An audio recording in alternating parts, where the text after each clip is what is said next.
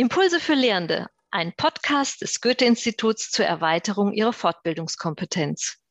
Hier stellen wir Handlungs- und Erklärungsmodelle vor, die Ihnen bei Planung, Durchführung oder Evaluation von Fortbildungen helfen. In jeder Folge spreche ich mit einer Expertin, einem Experten über ein Modell und seine Bedeutung im Fortbildungskontext. Ich bin Renate Kühlkuhn, selbst und beim Goethe-Institut zuständig für Qualitätsentwicklung im Bereich der Lehrkräftefortbildung. Im Fokus des heutigen Podcasts steht die Theorie U. Und darüber spreche ich gleich mit der Expertin der heutigen Folge, Dr. Cornelia Andriow. Herzlich willkommen. Dr. Cornelia Andriow unterstützt als Coach, Beraterin und Moderatorin Unternehmen und Management in Veränderungsprozessen. Ihr Fokus ist dabei Führung und Kommunikation. Seit 14 Jahren arbeitet sie mit der Theorie U und lässt Menschen an ihrem praxisnahen, umsetzungsorientierten Zugang zu dieser komplexen Methode teilhaben. Zum Beispiel in ihrem TEDx-Talk Theorie U to Go oder auch in Ihrem Praxisbuch für wirksame Veränderungen mit der Theorie U arbeiten. Ich freue mich, dass wir auch in diesem Podcast über die Theorie U sprechen können und über ihre Bedeutung im Rahmen von Fortbildung Lehrender. Darüber, wie Fortbildnerinnen die Teilnehmenden ihrer Fortbildungen darin unterstützen können, wirksame Veränderungen zu vollziehen. Frau Andriow, was besagt die Theorie U? Vielleicht beginnen wir zunächst mal mit dieser Basisfrage. Ja, die Theorie U, die ist ein, ein komplexes und großes Gedankenwerk. Da steckt viel Arbeit drin, auch schon viel Entwicklung. Und es geht letztlich um die Gestaltung von Prozessen. Darum passt sie auch eben nicht nur zum Thema Veränderung, wo ich sie vor allem nutze, sondern auch zum Thema Lernen. Lernen, das wissen wir alle, ist immer ein Prozess. Kennengelernt habe ich sie tatsächlich in der Praxis, als ich einen Workshop moderiert habe, den ich nicht selbst designt habe und plötzlich gemerkt habe, wow, das ist, das ist anders und das ist besser. Und äh, die Teilnehmer sind ganz aktiv und das, äh, die arbeiten auch nach dem Workshop weiter und das ist nachhaltig. Und dann habe ich die Macher dieses Workshops gefragt, was, was ist denn das? Was geht hier ab? Und dann haben die gesagt, naja, Theorie U halt. Und ähm, ja, seitdem weiß ich, dass es Sinn macht, sich damit zu beschäftigen und tue das für meine praktische Arbeit in der Beratung und tue das jetzt seit einiger Zeit auch in der Vermittlung zur Theorie U. Wir sehen die Grafik jetzt nicht vor uns, aber vielleicht könnten Sie uns bitte da mal durchführen. Ja, tatsächlich ist, äh, heißt die Theorie U so, weil sie dem U folgt, also dem Buchstaben, ja, der linken Seite. Das ist eine Abwärtsbewegung, ein Wendepunkt unten und eine Aufwärtsbewegung. Wer jetzt spontan an die Change-Kurve denkt, der irrt. Die hat zwar auch so eine ähnliche Form, aber ähm, bei der Change-Kurve ist unten das Tal der Tränen und das äh, vermeiden wir dann doch bei der Theorie U. Vielmehr geht es in dieser Abwärtsbewegung darum, sich zu öffnen für die Veränderung, ein Öffnen im Denken, ein Öffnen im Fühlen und ein Öffnen im Willen. Und an diesem Wendepunkt geht es darum, ähm, aus der Vergangenheit sich zu lösen und das Neue zu denken. Die ähm, Otto Scharmer, der Erfinder der Theorie U, nennt es die im Entstehen begriffene Zukunft schon in die Gegenwart zu ziehen und daraus die Energie zu ziehen für die Aufwärtsbewegung, in der es dann darum geht, neue Ideen zu finden, die zu konkretisieren und umzusetzen. Mhm, mhm. Und wenn wir mal auf der linken Seite, also bei dieser Abwärtsbewegung bleiben, da haben Sie drei Begriffe dafür. Ja, da gibt es verschiedene Begriffe. Ich ähm, weiß, dass in der eigentlichen Theorie U, also dem, was Otto Schammer und die Community ähm, ähm, kommunizieren, da auch andere Begriffe sind. Ich bleibe ganz simpel beim Denken öffnen, fühlen öffnen, Willen öffnen. Beim Denken öffnen geht es darum, dass wir den ersten Widerstand, den wir oft gegen Veränderungen haben, nämlich die Wertung, ja, kennen wir schon, haben wir schon, haben wir schon versucht, funktioniert sowieso nicht, dass wir die überführen in eine, eine Haltung von Neugier, in der wir offen sind für das Neue. Ähm, beim Fühlen öffnen geht es darum, dass wir uns nicht dem alltäglichen Zynismus hingeben und Gefühle ignorieren, also weder die eigenen noch die von anderen, sondern empathisch sind, Perspektive wechseln und dadurch auch emotional bereit sind für das Neue. Und beim Willen öffnen lösen wir uns von der Angst, denn jede Veränderung, viele Veränderungen machen erstmal auch Angst und, und werden mutig und lassen Altes zurück und äh, sind dann erst, haben dann auch erst den Raum für das Neue. Das ist die, die Abwärtsbewegung, diese Öffnung in Denken, Fühlen und Willen. Wenn Sie vielleicht jetzt äh, als Hörer mitdenken möchten und sich überlegen, was habe ich selbst schon mal für Veränderungen angestoßen, dann ähm, kann es gut sein, dass Sie merken, oh ja, da war äh, fehlende Offenheit in einem dieser Bereiche. Für mich ist auch die Abwärtsbewegung das, was das äh, U unterscheidet von klassischen Veränderungsprozessen. Wir machen uns erstmal bereit. Und dann kommt das Presencing ein, ein Kunstwort, also dieser Wendepunkt, ein Kunstwort aus Gegenwart und Fühlen. Und dieser besondere Moment, dieser besondere Wendepunkt, äh, den gilt es auch äh, zu gestalten als äh, Gestalter des Prozesses. Ähm, denn da passiert tatsächlich diese Hinwendung zum Neuen oder wie es in der Theorie U heißt, das Ziel ist, ähm, den Punkt, aus dem heraus ein System denkt und handelt, zu verändern. Also die innere Einstellung, den inneren Punkt, aus dem wir handeln, zu verändern. Erst dann kommen wir zu nachhaltigen Veränderungen, die sich deutlich unterscheiden von Neujahrsvorsätzen. Ja, die man ja. mal eben so macht. Und dann ist ganz viel Energie da für die Aufwärtsbewegung. Die Aufwärtsbewegung halte ich gar nicht für so speziell in der U. Ich denke mal, das sind Methoden, die man kennt, das sind Prozesse, die man kennt. Da kann man auch über Design Thinking und ähnliches sprechen. Das Spannende ist, sich wirklich am Anfang Zeit zu nehmen für diese Öffnung und für den besonderen Moment, in dem man bereit wird für das Neue. Mhm. Ja, und äh, Sie haben gesagt, es gibt auch äh, besondere oder spezielle Methoden, äh, die Sie dafür gerne anwenden. Vielleicht können Sie uns da auch teilhaben lassen. Welche Methoden würden Sie für diese Abwärtsbewegung oder für dieses Presencing äh, dann gerne nutzen? Ähm, für die Abwärtsbewegung gibt es äh, eine Fülle von Methoden. Ähm, in meinem Praxisbuch habe ich da auch jeweils ganz viel beschrieben. Das hängt davon ab, wo stehen die Teilnehmer, was ist wirklich der wichtige Punkt, wie groß ist auch die Gruppe. Ich nutze das ja auch im Einzelcoaching, da haben sie andere Ansätze als bei Workshops oder Seminaren. Hm. Aber wenn es um das Öffnen vom Denken geht, können Sie sich vorstellen, da ist alles spannend, was mich auf neue Gedanken bringt. Also wenn ich äh, zum Beispiel, ich habe zum Beispiel sehr schönen Workshop gemacht mit äh, Entwicklern und Marketeers eines Gabelstaplerherstellers und äh, da haben die einen erzählt, was sie sich so vorstellen können für Gabelstapler, so technisch und die anderen haben erzählt, was die Kunden sich wünschen und äh, in diesem Spannungsfeld war auf einmal die Idee, wir können ja auch was ganz Neues machen. Ja, also immer wieder neue Perspektiven, neue Inhalte. Beim Fühlen öffnen, das, auch das hängt sehr stark von der Gruppe ab, ähm, wie bereit die Gruppe ist, auch zuzulassen, dass es tatsächlich ähm, auch eine emotionale Dimension hat. Ich arbeite da sehr viel mit Bildern. Also ich werfe dann so 100 Bilder in den Raum und sage, hey, wo stehen wir? Wo wollen wir hin? Und indem ich mich dann ähm, nicht mehr mit meinen üblichen Floskeln und die ich zu dem Thema schon hundertmal gedacht habe und die schon deshalb wahr sind, äußern kann, sondern indem ich ein Bild suchen muss, fange ich an, das äh, tiefer zu begreifen. Ja. Mhm. Beim Willen öffnen geht es, es ist die Kernfrage eigentlich, was lassen wir los? Was wollen wir nicht mehr? Und vielleicht ist das ja dann auch gut. Also ich frage Führungskräfte immer, wenn sie jetzt das Neue machen, was machen sie denn nicht mehr? Und dann gucken die ganz oft irritiert und sagen, warum? Das ist ein neues Projekt, ja. Aber das Neue braucht eben Platz und man muss äh, manchmal ein altes Haus abreißen, um ein neues bauen zu können. Ein bisschen äh, enger ist die Methodenauswahl beim Presencing und da ist die Methode der Wahl tatsächlich Journaling.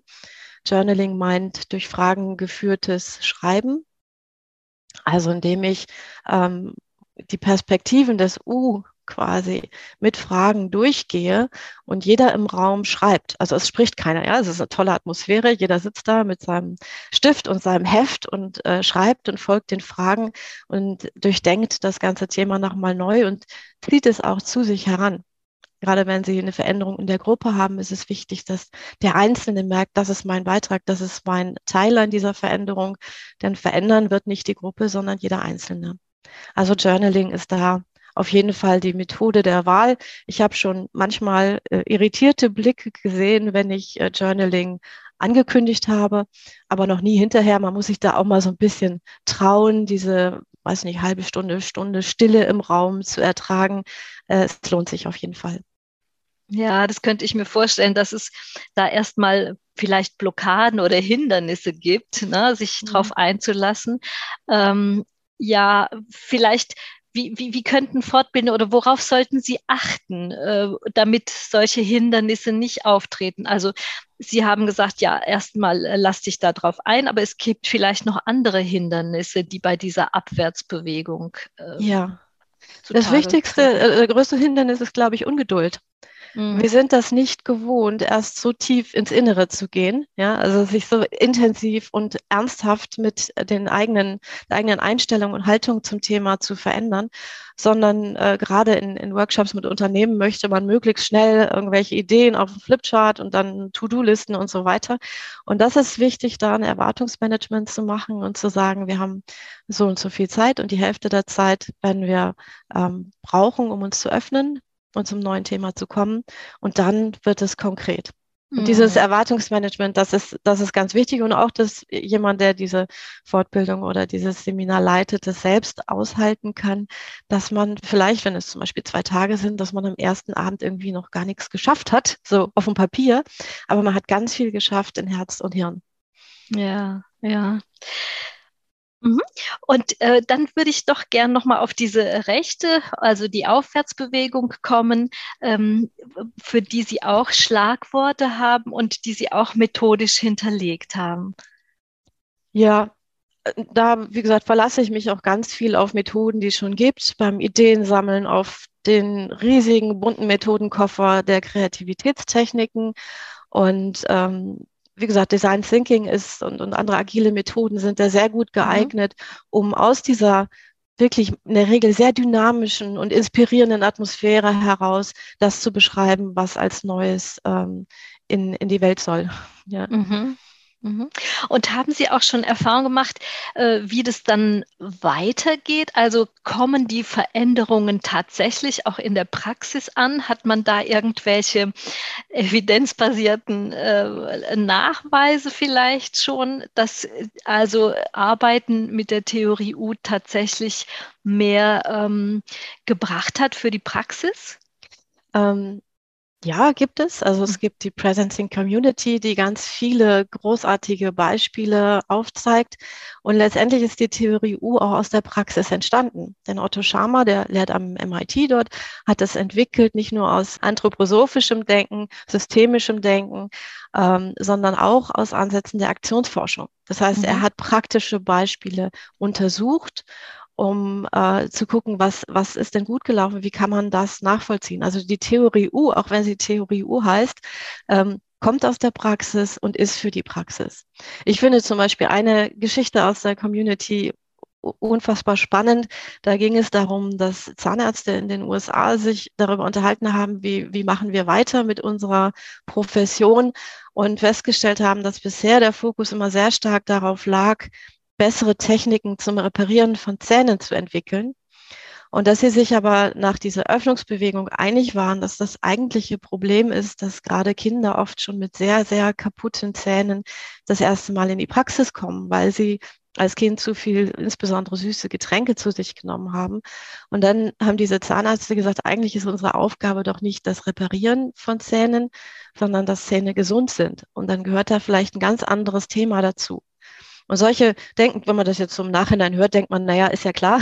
Aber äh, wenn man sich die Abrechnungsmodelle von Zahnärzten anguckt, ist das vielleicht schon gar nicht mehr so klar. Und zu solchen Punkten zu kommen, zu sagen, wir denken das neu, wir denken das anders, das macht die Welt zu einem bisschen besseren Ort. Und das ist das, was die Theorie U und die Presenting Community möchte. Mhm, ich finde das jetzt auch gerade auch in unserem Kontext ähm, übertragbares, gutes Beispiel, was Sie gerade auch gebracht haben. Ja, ähm, ich hätte noch eine Frage, weil Sie vorhin auch äh, gesagt haben, man braucht auch die Geduld und äh, man braucht zum Beispiel zum Journaling auch eine gewisse Zeit. Ähm, würden Sie sagen, also eine Fortbildung, in der man diese Theorie U oder die Praxis der Theorie U anwenden soll, muss eine bestimmte Dauer haben oder anders gefragt, geht es in jeder Art von Fortbildung, äh, diesen Prozess zu durchlaufen? Ich habe ähm, im, in meinem Buch beschrieben Mini, Midi und Maxi-Us. Das mhm. Mini-U ist drei Stunden lang. Ähm, das mhm. Midi äh, so zwei Tage. Das ist eigentlich eine perfekte Zeit. Da kann man richtig viel verändern und machen. Und das Maxi-U sind lange Prozesse wo dann es im Wesentlichen darum geht, natürlich große und kleine U's zu kombinieren. Also sie haben da auf jeden Fall eine Skalierbarkeit und tatsächlich nutze ich das selbst, weil ich natürlich auch so gewohnt bin, so zu denken, auch noch äh, in unter drei Stunden, dass ich mir kurz überlege, wenn es um ein Thema geht, mein Denken, mein Fühlen, mein Willen, von welchem Punkt aus will ich das eigentlich denken und worum geht's. Mhm. Ich habe das, äh, diesen, diesen Prozess unterteilt in sieben Fragen, den können Sie folgen. Und ich glaube, dass das äh, sehr, sehr frei skalierbar ist, von, von klein auf ganz groß. Mhm. Ja, sehr schön. Vielen herzlichen Dank. Vielleicht eine letzte Frage noch.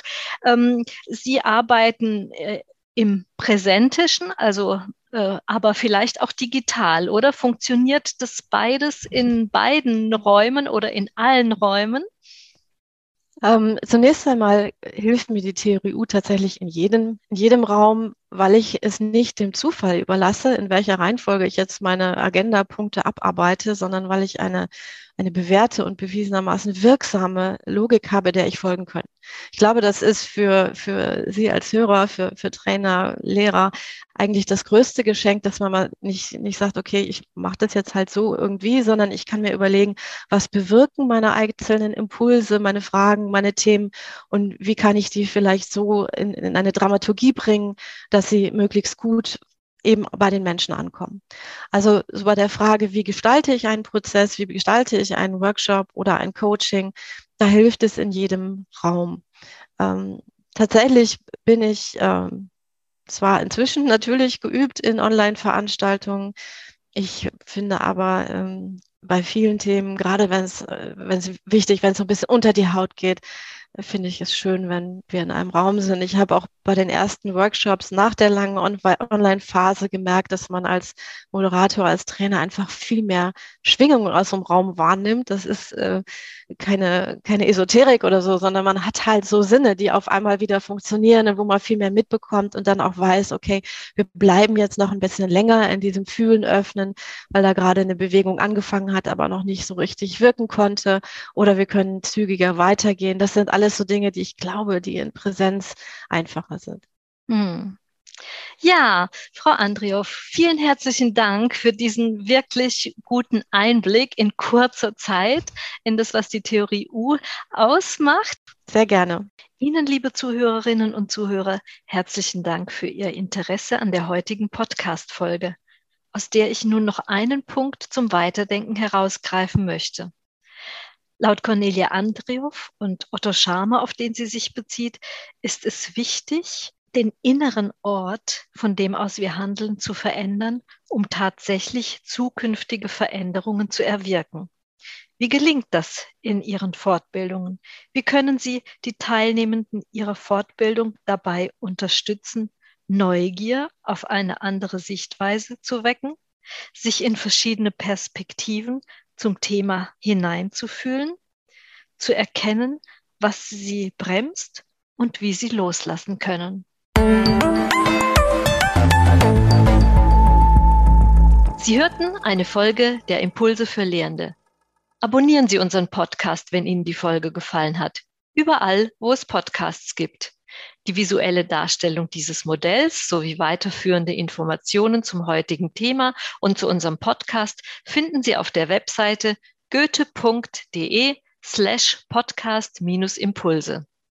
Dort gibt es auch die Möglichkeit, Kommentare und Anregungen zu hinterlegen. Wir freuen uns darauf.